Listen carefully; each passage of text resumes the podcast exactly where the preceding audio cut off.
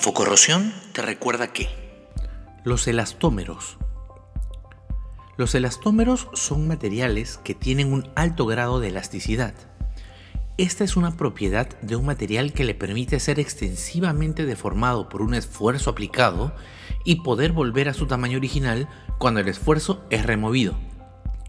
El hule natural y sintético son ampliamente usados como elastómeros.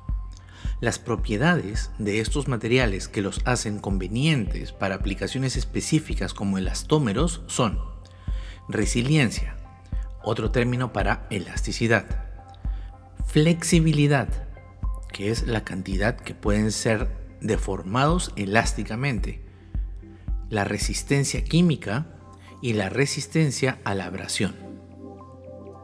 Ahora hablemos sobre el hule natural. El hule natural es esencialmente un polímero de isopreno encontrado en muchas plantas, pero es primariamente producido del árbol del hule como látex natural. La adición de azufre y calentamiento hace al hule natural duro y más frágil.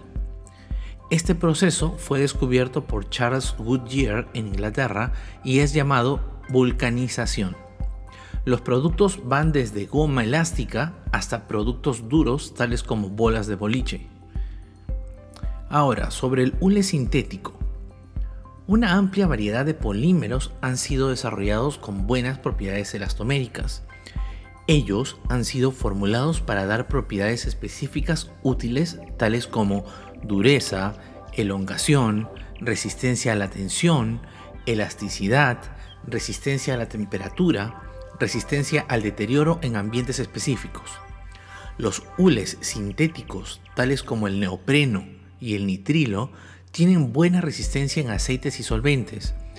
El hule bútil es relativamente impermeable a los gases y tiene mejor resistencia a ambientes oxidantes que la mayoría de elastómeros.